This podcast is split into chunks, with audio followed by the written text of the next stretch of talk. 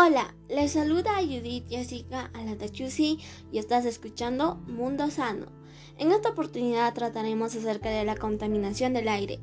Conocerás acciones para prevenir la contaminación del aire en Carlos Gutiérrez. Espero que les guste. Respirar aire es un acto tan cotidiano en nuestra vida que debemos tomar medidas para evitar respirar aire contaminado y también evitar las enfermedades respiratorias. Para ello estaremos informando acciones de prevención o reducción a la contaminación del aire en el centro poblado de Carlos Gutiérrez. Lamentablemente estamos viviendo una situación muy difícil, ya que a causa de la contaminación del aire hay ciudadanos que mueren o contraen enfermedades respiratorias. Y lo peor es saber que es generada por el hombre, pero también por la naturaleza.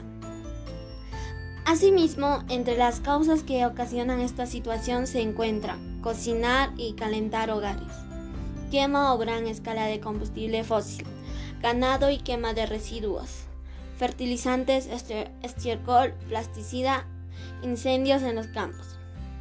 Pero todo esto podemos frenarlo, depende de nosotros. Entre las acciones para mitigarlos tenemos optar por productos reutilizables. Así no estaremos generando tantos residuos que luego los van a estar botando o quemando en los ríos, en las calles. Reducir o cambiar nuestra forma de transporte, ya que al utilizar el carro contaminamos el aire con el combustible fósil que bota. Evitar la quema de residuos, para lo cual podemos organizar nuestros residuos en tachos orgánicos inorgánicos peligrosos y así aprovechar cada tacho en algo bueno. Como por ejemplo, el tacho orgánico es bueno como abono natural para las plantas. Otro, evita los incendios en los campos o pueblo. Tener más cuidado con el fuego, que no es algo débil. Proponemos a nuestras municipalidades distritales para utilizar energías renovables, como energía solar o energía eólica ya que en nuestra zona mayormente se encuentra sol y viento.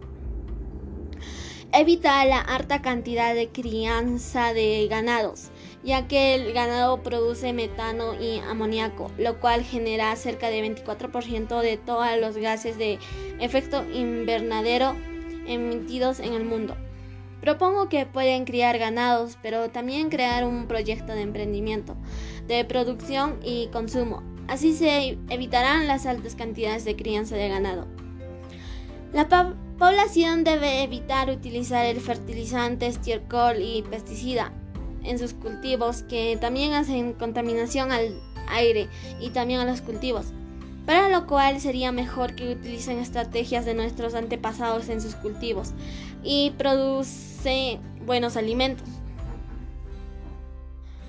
Con todo lo mencionado, estoy segura que tú lo realizarás esas acciones en el lugar donde vives. Finalmente, te invito a reflexionar con esta frase. Se puede vivir dos meses sin comida y dos semanas sin agua, pero solo se puede vivir unos minutos sin aire.